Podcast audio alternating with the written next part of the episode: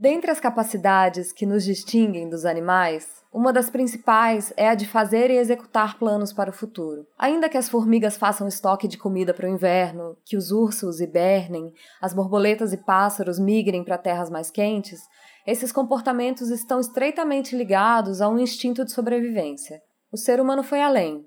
Desenvolveu ao longo dos séculos a capacidade de traçar projetos e metas, de modo individual e coletivo, e com isso construiu prédios, cidades, estradas, meios de transporte e produziu alimentos e bens de consumo em larga escala. Fazer planos e metas para o futuro é uma das coisas que mais gostamos de fazer, especialmente quando saímos de um ano e entramos em outro. Mas esse não é um caminho livre de armadilhas. Às vezes, ficamos pipocando ideias e projetos e temos dificuldade em colocá-los em ação. Em outras vezes, ficamos apegados demais ao planejamento e perdemos flexibilidade, e podemos acabar desatentos às possibilidades e surpresas do entorno. E tem também aqueles momentos em que a gente planeja tudo bem direitinho, só para ali na frente quebrar a cara por conta de alguma coisa que não estava prevista. Seja por um pneu furado ou através de uma pandemia mundial, a vida às vezes tem um jeitinho todo especial de demonstrar que não dá mínima para os nossos planos. A verdade é que, por mais que nos apeguemos aos nossos planos e programações, o controle que temos verdadeiramente sobre as coisas que nos acontecem é bastante restrito. Ainda assim, é importante fazer um esforço para segurar as rédeas da própria existência, para que a gente não seja simplesmente arrastado pelos acontecimentos e pelas vontades externas. Programar-se é, em alguma medida, uma forma de manifestação de desejo, ou seja, um tipo de impulso de vida. E para você, o que seria uma medida saudável entre planejamento e improviso? Vamos conversar? É uma conversa. São devaneios. São problematizações. São banalidades. São tentativas de fazer uma travessia mais leve. Mas também mais atenta. Eu sou a Flor Reis. E eu sou a Thay Pascoal. E, e esse, esse é o convite para ser adulto. adulto.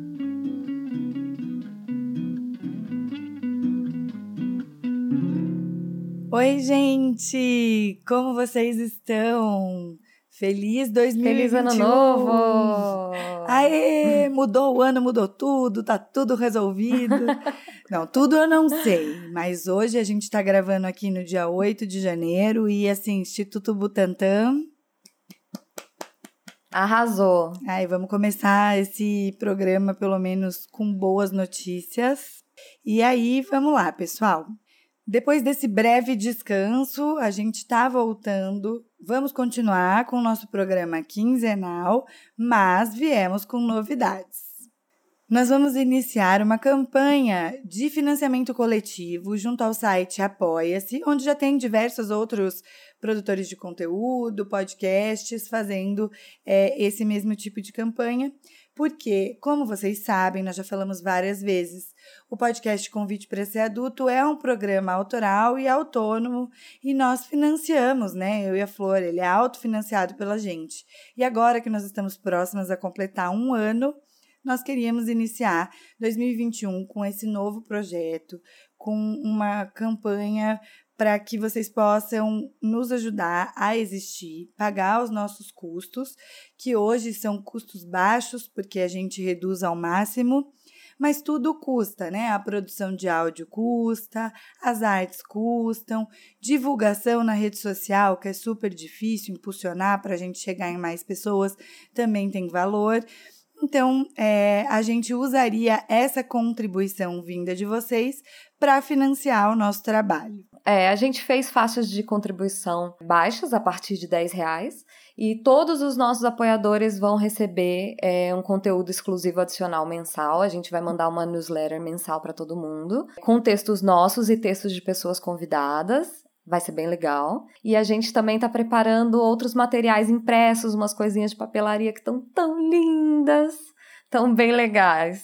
Tem e-book, tem umas recompensas aí para as pessoas que nos apoiarem nesse projeto de ampliação do podcast, para que a gente possa estar tá aumentando o nosso alcance, aumentando a nossa produção de conteúdo e crescendo junto, como a gente já vem crescendo junto. É, as recompensas são para que seja interessante, que seja legal e porque o nosso objetivo é sempre acrescentar. Então a gente vai colocar dentro da newsletter vários garimpos das coisas mais legais que a gente está assistindo, que a gente está lendo, pessoas que a gente conheceu por um feed mais saudável né? Vamos indicar gente que está falando coisa legal para que a gente consiga crescer junto, como a Flor falou, e também dar voz e dar apoio para as pessoas da nossa comunidade, né? Então a gente quer que o convite para ser adulto seja um grande é, espaço para boas ideias. Vem com a gente.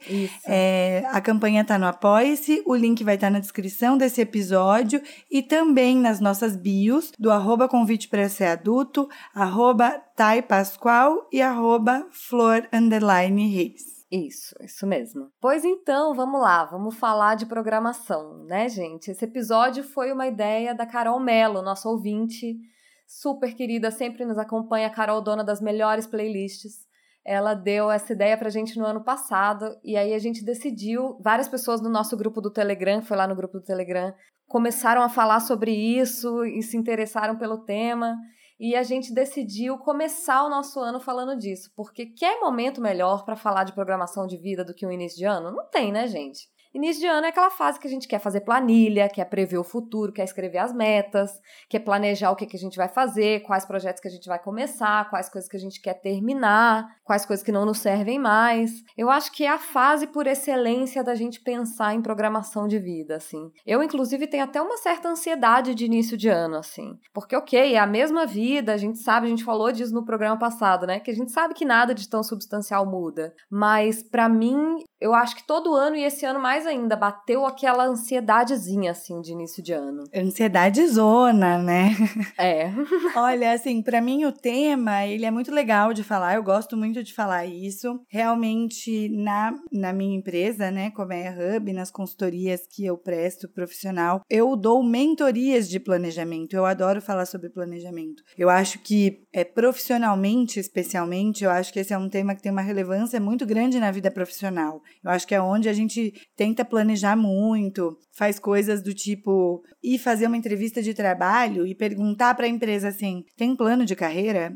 Isso é muito louco, né, gente? Porque se você for pensar que você vai começar um trabalho e você já quer saber quais são os passos que você tem que dar para chegar onde você quer chegar, e esse caminho vai demorar 15 anos e você vai seguir ali é, uma ambição muito grande nossa, querer planejar tão a longo prazo no mundo em que a gente vive hoje. Então, é, como eu trabalho muito hoje com planejamento, fico confortável assim para falar do tema eu gosto de planejar, eu sou uma pessoa que gosta de planejamento, mas ao mesmo tempo vamos ter uma visão realista do que, que a gente é capaz, o que está nas nossas mãos, porque é uma ilusão achar que a gente tem controle de tudo porque a gente planeja, né?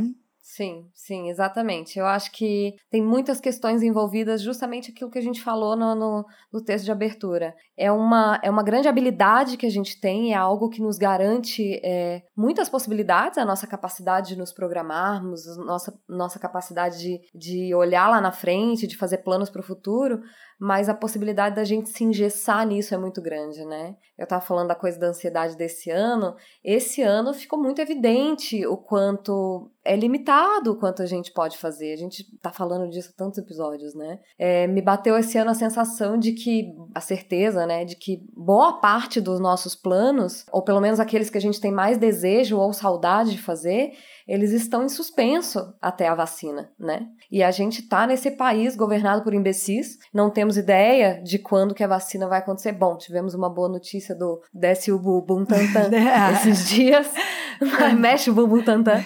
É, mexe o bumbum tantan. Mas a gente... Música mais ouvida do atual, Spotify hoje é mexe o bumbum tantan. música mais ouvida do Spotify hoje.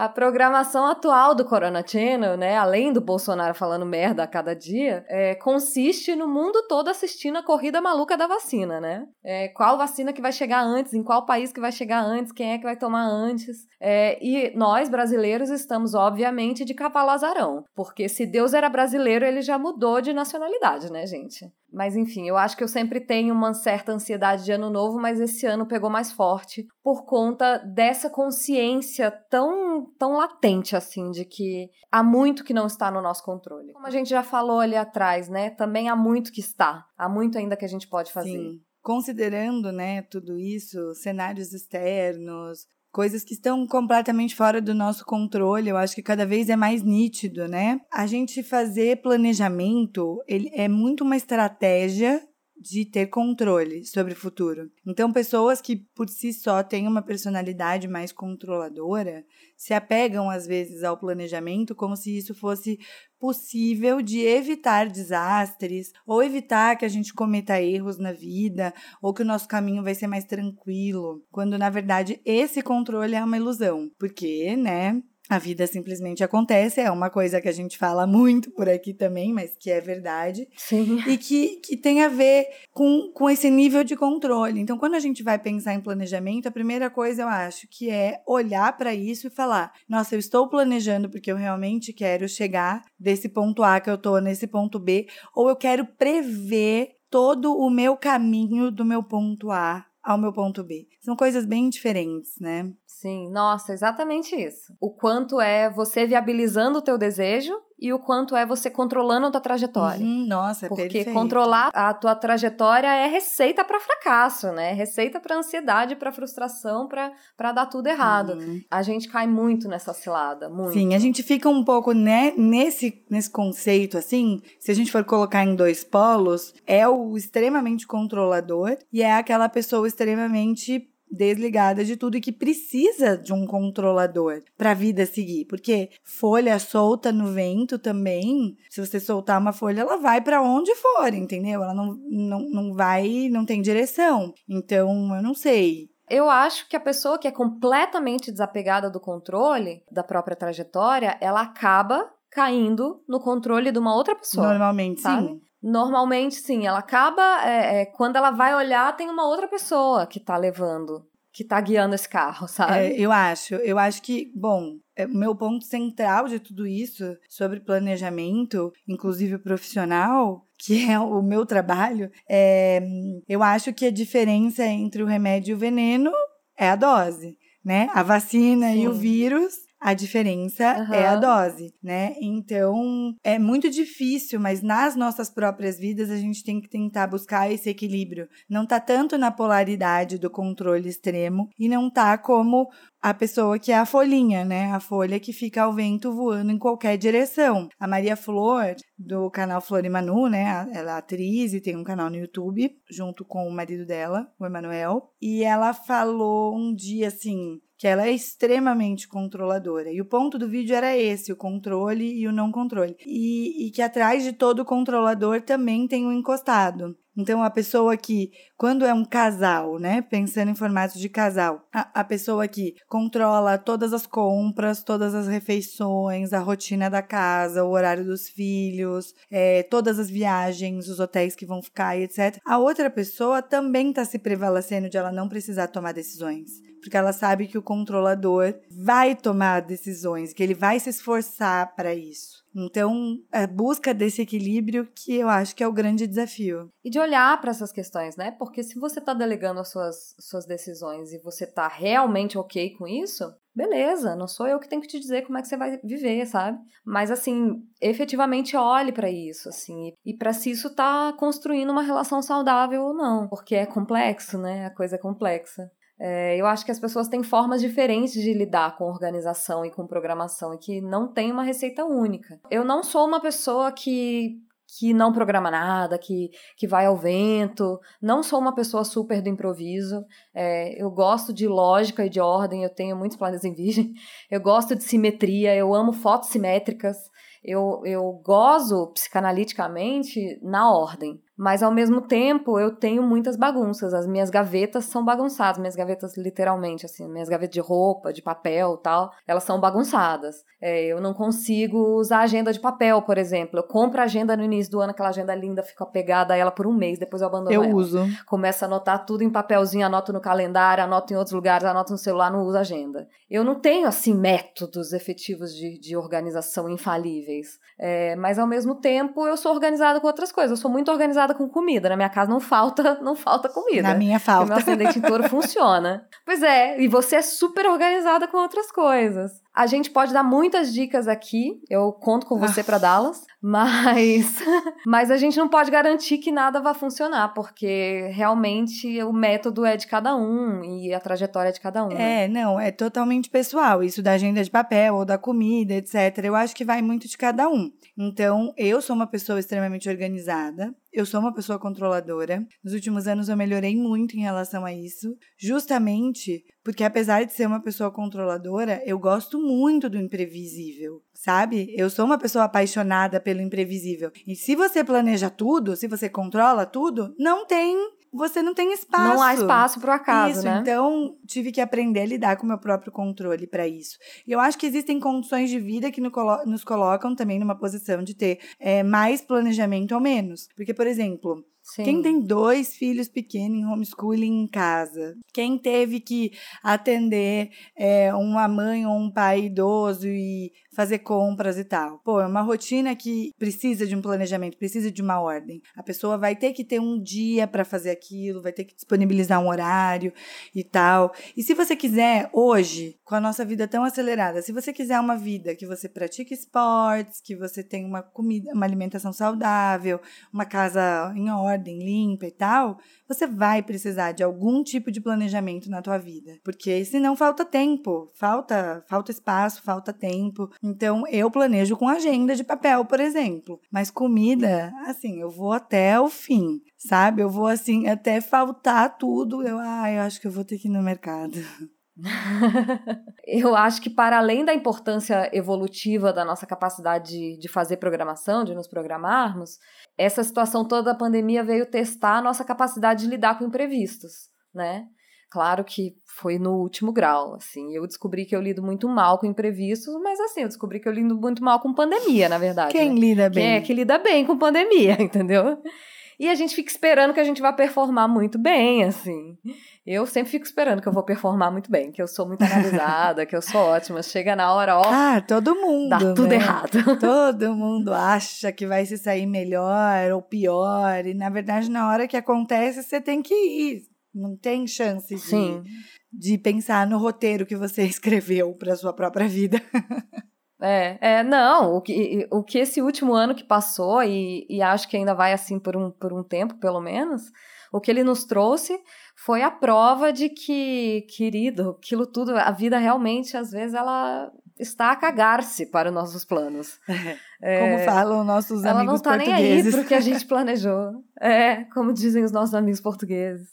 É, eu sei me programar muito bem, sei me programar para situações. Eu sou a pessoa que viaja com quatro, cinco necessaire, porque não pode faltar nada. Eu levo a tesourinha, eu levo o alicate, eu levo 50 coisas, para não precisar improvisar mas é sempre nos momentos em que você precisa improvisar ou que você precisa sair que, que a vida te surpreende, né? A gente falou isso aqui no episódio anterior, acho que no episódio de viagens, daquela vez que a gente estava passando fome andando em Lisboa, uhum. porque a gente não achava um lugar para comer e depois a gente achou um, um, um show de rua. Porque a gente não controla.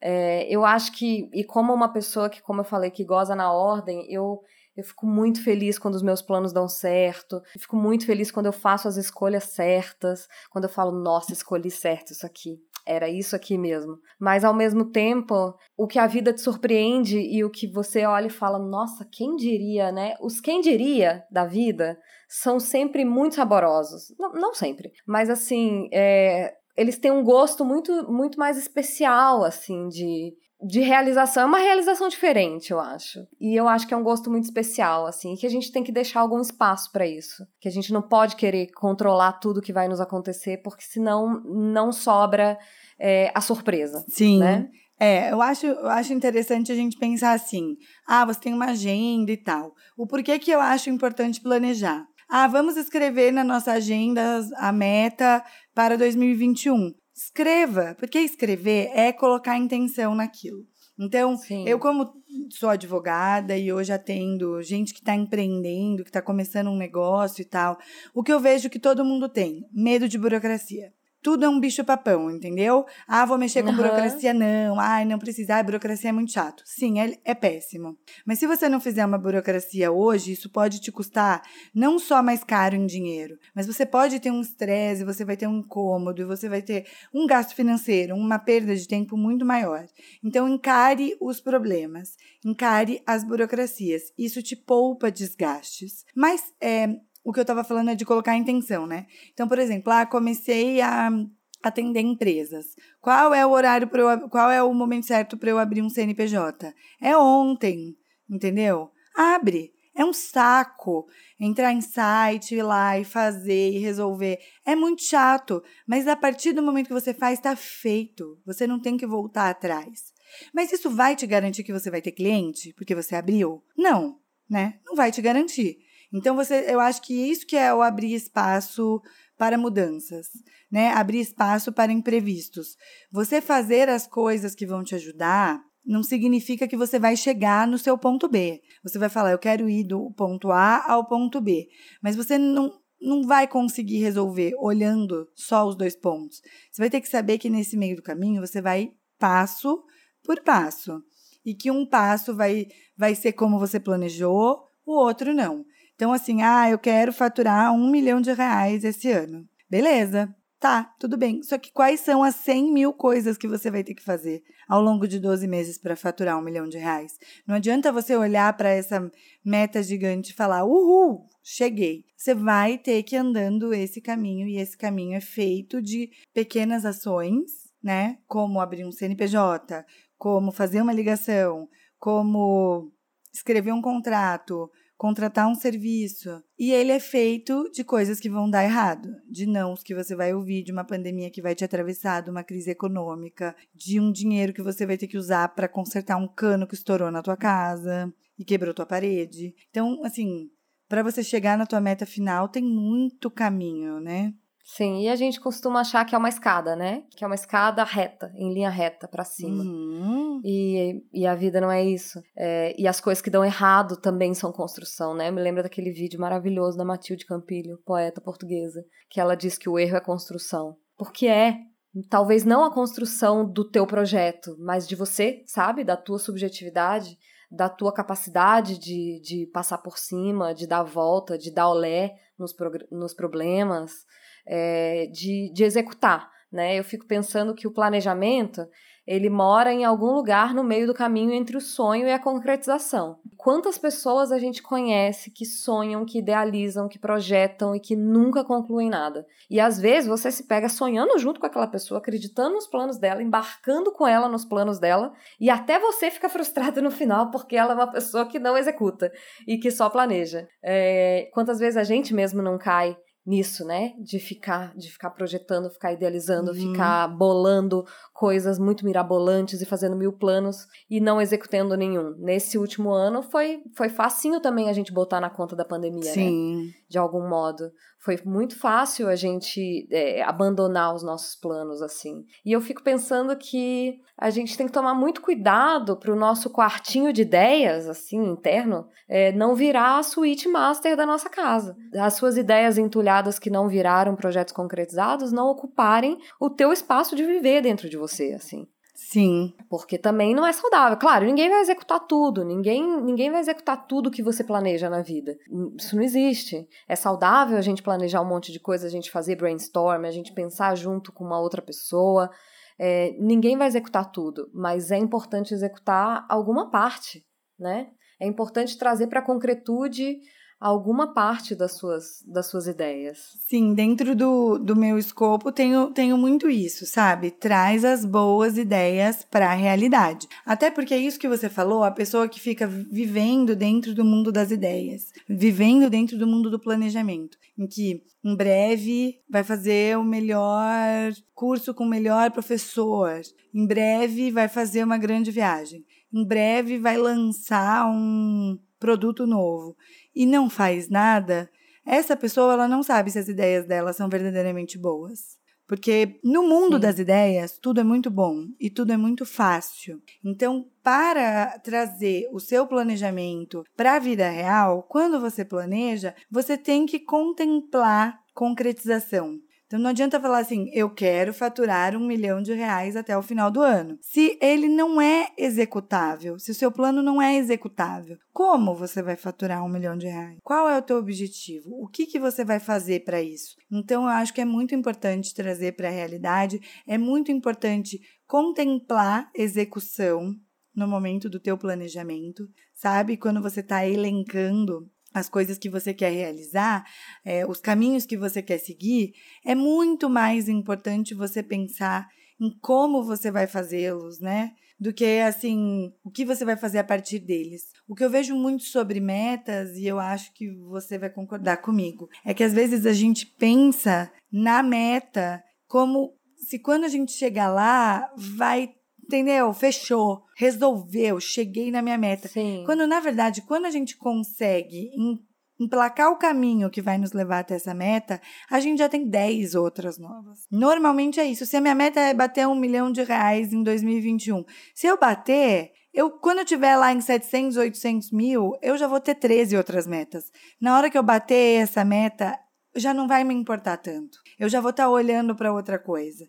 Infelizmente, a gente faz isso. Então, é importante a gente inserir também no nosso dia a dia coisas que nos possibilitem ficar feliz com as nossas realizações.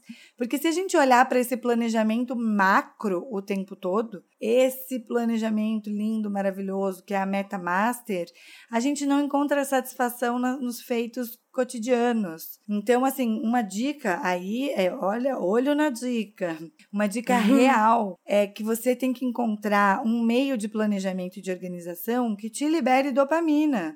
Então não adianta você falar assim, ah, vou me formar em Harvard, sabe? Você tem que colocar na lista, vou fazer a inscrição. Que é só um prêmio lá no final, é. né? Tem que ter prêmiozinhos no meio. É, gente. na sua lista tem que estar escrita. Tem que ganhar umas moedinhas. Vou fazer a inscrição. Quando você fizer a inscrição, vai lá e, e se recompensa por ter feito, sabe? Não, não adianta você planejar só aquela coisa gigante, maravilhosa e não olhar para tudo que você tem que fazer no meio disso. Valorize isso. Isso libera dopamina no teu corpo, assim como outras outros meios de recompensa imediata que a gente adora. Então, se dê uma recompensa imediata, realizando, realização libera dopamina, você fica mais feliz. Isso te leva a uma próxima realização. Então, considere pequenas realizações como realizações. Sim, a trajetória tem que valer a pena, né? Não adianta colocar um, um, sei lá, uma recompensa lá no final, um pote de ouro lá no final da tua trajetória e você vai deixar para ser feliz quando chegar lá. Acho que a gente já falou uhum. bastante disso aqui também. É, tem que valer a pena na trajetória. Eu acho muito importante isso. Não dá para você se engessar na tua programação. Não dá para você é, travar naquilo ali e surtar se aquilo não sair do jeito que, que, que você esperava, ou tentar manter tudo absolutamente asséptico à sua volta. Acho que é impossível a gente falar de programação e não falar assim de limpeza. Eu sou uma pessoa que procrastina limpando.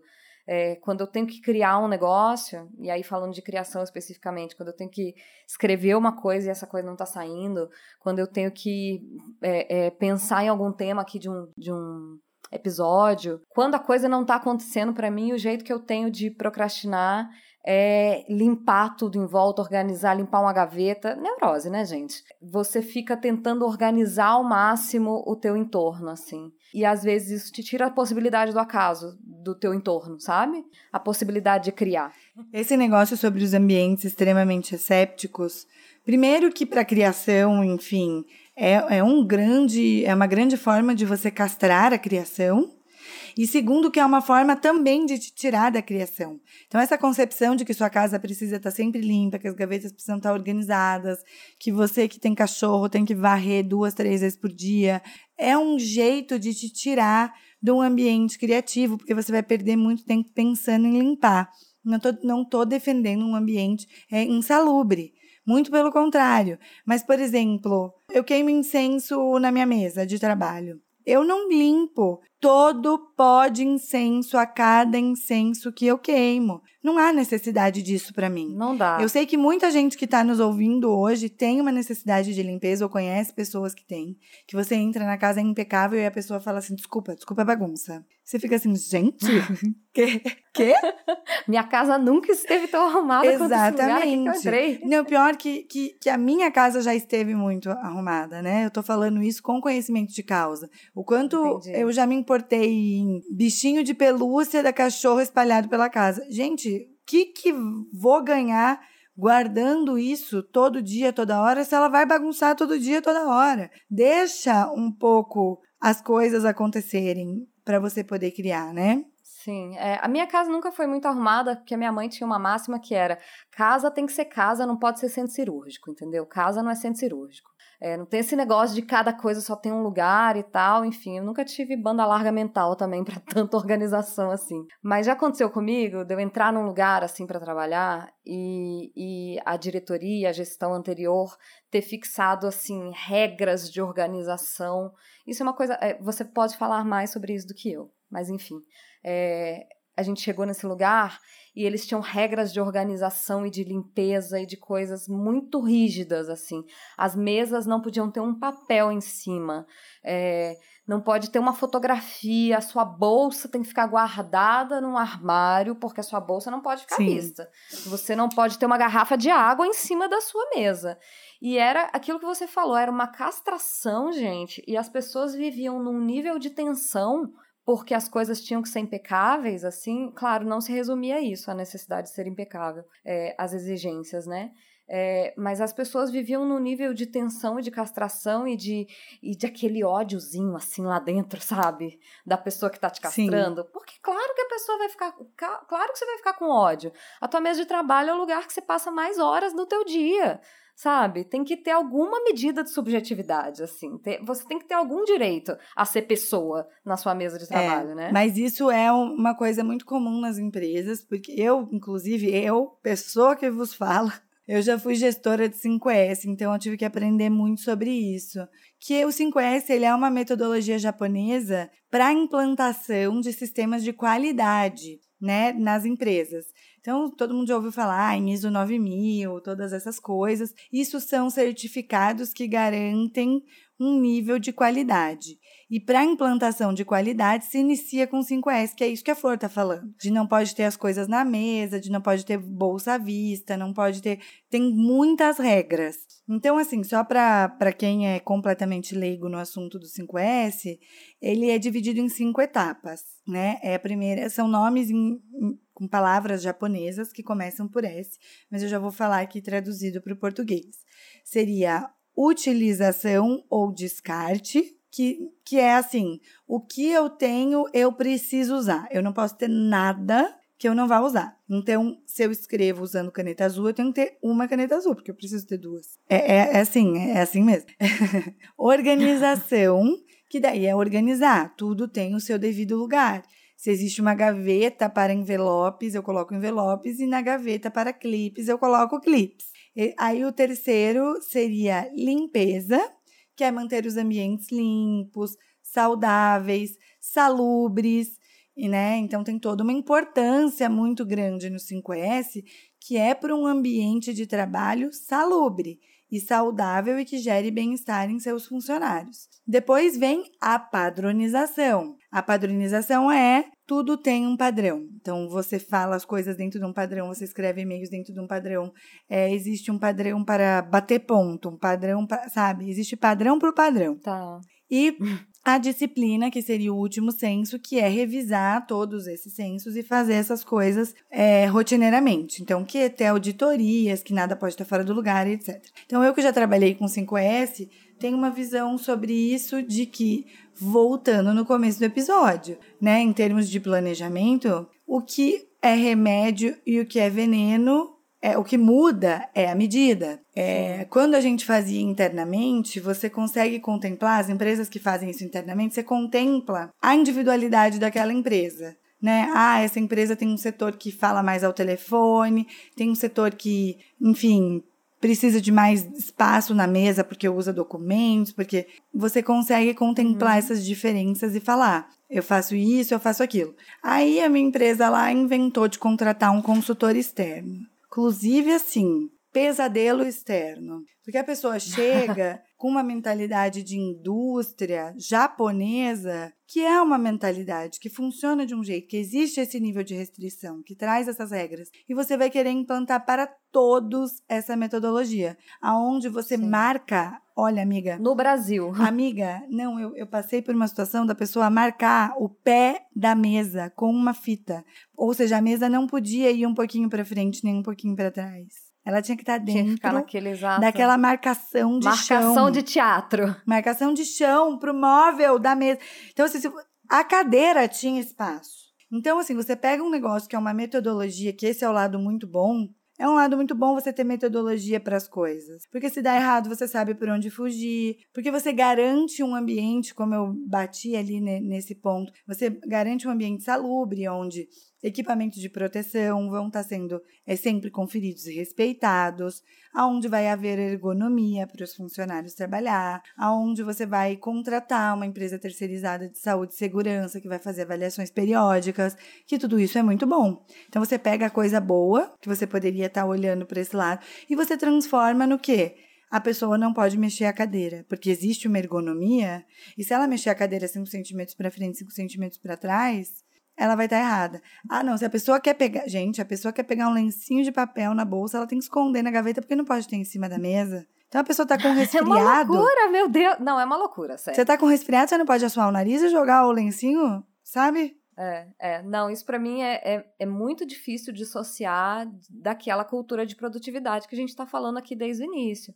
E dessa presunção de que ser humano é máquina sabe? Dessa, dessa implantação da, da mecanização da vida, assim. É, não dá, gente. Depois, então, que as pessoas ficaram trabalhando em casa por um ano, agora espera para as pessoas não poder botar lencinho de papel em cima da mesa. Depois você estava atrapalhando na sua própria mesa. A minha mesa, aqui da minha casa, meu Deus, tem fitinha do Bonfim é, pendurada para todo lado, tem incenso aceso, tem cristal, tem tudo. Lápis de cor. Junto com as coisas do meu trabalho, entendeu? Junto com documentos seríssimos. Uhum.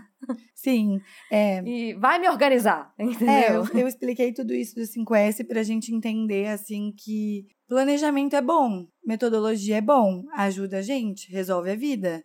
Mas se você ficar preso nisso, você não está abrindo espaço para para nada. Assim, se você que tem uma empresa estiver nos ouvindo e sabendo que eu sou consultora, por exemplo, de empresas, nunca jamais eu vou defender com a visão que eu tenho hoje do ser humano que uma pessoa ela tem que ter uma marcação redonda, cilíndrica, para o copinho de caneta dela, tá dentro da marcação do cilindro. Que a pessoa com uma caneta azul, aquilo basta que ela vai desempenhar a maior produtividade dela. Eu acho que isso é uma visão muito ultrapassada. A gente vai performar a nossa melhor produtividade se a gente se sentir livre para respirar, se a gente se sentir livre para errar, porque tem que ter espaço para o erro na nossa trajetória, tem que ter espaço para o erro nos nossos planejamentos. A gente tem que naturalizar o erro na nossa vida. Nenhum planejamento vai nos poupar de errar. Sim, exatamente. E não, e não é o objetivo nos poupar de errar também, sabe? É, evolutivamente falando. A gente precisa errar. A gente precisa errar para sair ali na frente. A gente precisa ter o direito o direito ao erro, o direito ao fracasso. Também já falamos disso num episódio maravilhoso lá atrás da primeira temporada. quando a gente começou a falar sobre programação lá atrás, quando a Carol falou desse tema no grupo do Telegram, é, uma coisa que eu percebi que pegava para as pessoas é assim: ai, mas e o medo de planejar e não acontecer? Né? E que é justamente isso que a gente falou, que a gente é, confunde programação com com pré-determinação, sei lá, sabe? Quando que quando a vida na verdade é um processo de inconstâncias, né? Nada é, tudo sempre está de determinado modo, mas nada é estático é, para sempre. É importante entender e aceitar isso para a gente não sofrer demais, né? Essa filosofia do movimento, da inconstância e da importância da flexibilidade é uma coisa que a gente importa um pouco da filosofia oriental, né?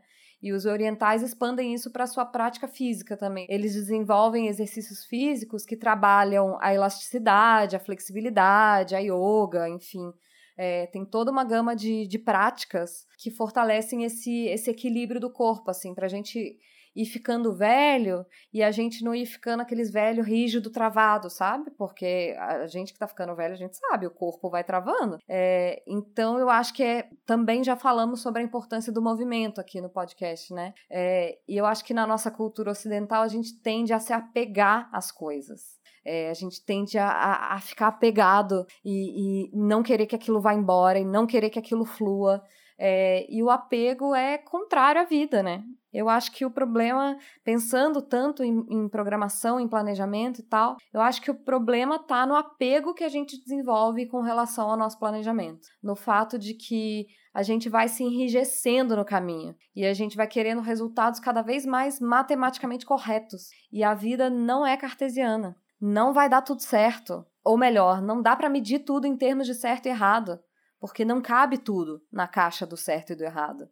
E se você planejou e não aconteceu do jeito que você planejou, não significa que está errado. É, e eu acho que, que o grande problema do planejamento é isso, esse enrijecimento que a gente vai que a gente vai fazendo e que a gente vai se apegando.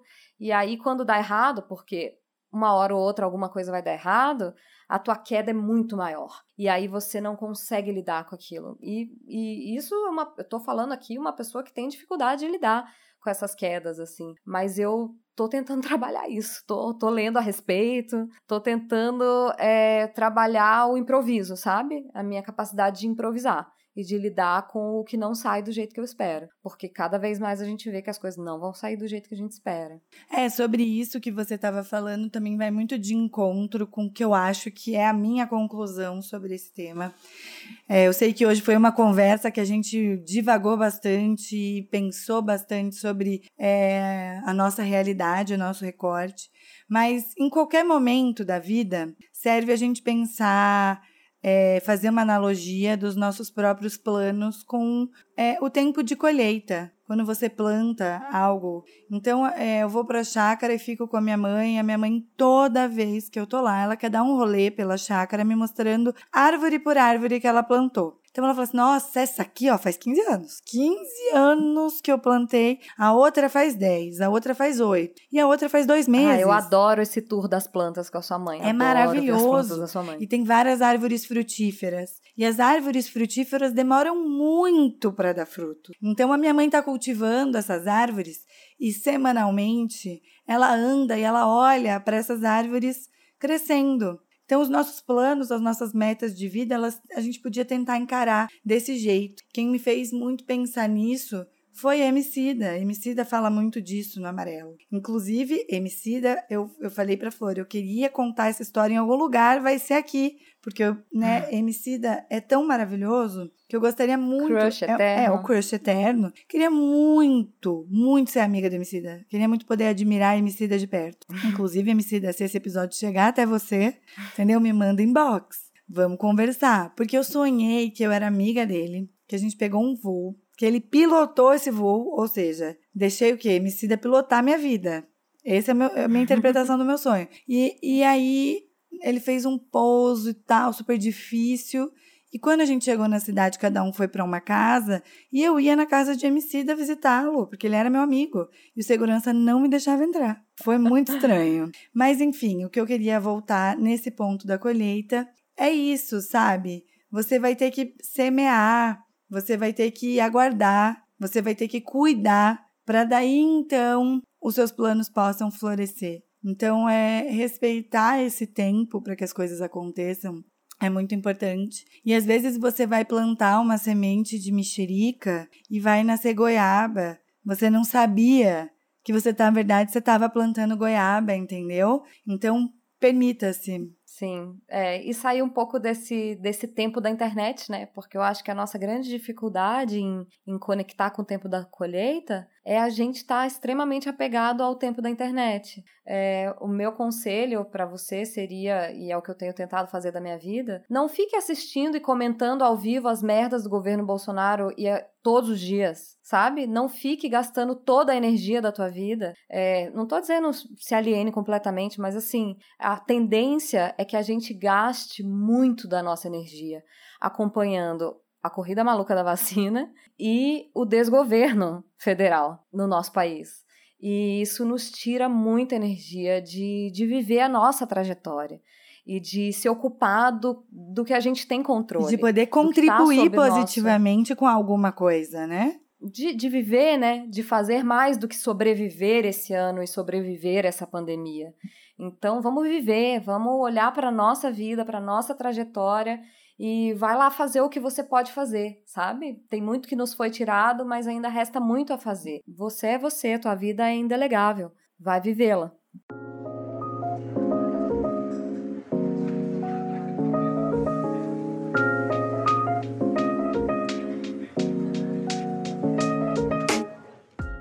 Bom, gente, então vamos para as indicações eu vou fazer algo bem Anitta aqui e eu vou me auto-indicar. Se você quiser fazer um planejamento da sua vida, um planejamento da sua carreira, né? Sua vida profissional e precisar de um auxílio profissional, eu me coloco à disposição na empresa Colmeia Hub, tô no Instagram, LinkedIn, vocês podem me encontrar também no arroba Pascoal, e aí a gente pode conversar sobre isso, sobre planejamento e personalizar isso para tua vida sem que seja um peso. Maravilhoso. Se há um momento para se auto para se autopromover, é esse o momento. Ah, por exatamente. favor, né? Tá Se não for para poder se autopromover e falar mal do Bolsonaro, a gente nem precisa de podcast. Exatamente. A minha indicação é um livro que eu tô lendo é, nessa tentativa de não enrijecer, é, de não mergulhar nas neuroses de organização, na obsessão de controle. É um livro que o Davi, meu namorado, trabalhou na revisão dele no ano passado e desde que ele trabalhou com esse livro ele falou muito dele. E aí o livro chegou aqui em casa na semana passada e aí eu tô lendo e ele é muito bom. É o Caos Criativo: Como ser criativo e resiliente em um mundo que gosta de organização. O autor é o Tim Harford. Bem legal, bem legal. Se você se vê meio travadinho e se você quer entender melhor o, o poder do caos, vai atrás desse livro que vale a pena. Então é isso, gente. Vamos aí, vamos entrar esse ano que a gente já sabe que não vai ser super fácil, mas vamos entrar nesse ano com força, com vontade, com programação. Nos encontrem nas redes sociais, a gente está no arroba convite para ser adulto no Instagram, a gente também está no YouTube, convite para ser adulto, tem todos os episódios lá. É, a minha arroba pessoal é flor reis. É a minha arroba Thay Pascoal. Entrem no nosso grupo do Telegram e o nosso e-mail é convite para ser adulto gmail.com. Obrigada pela companhia. Um ótimo 2021 para todos. Beijo. Beijo.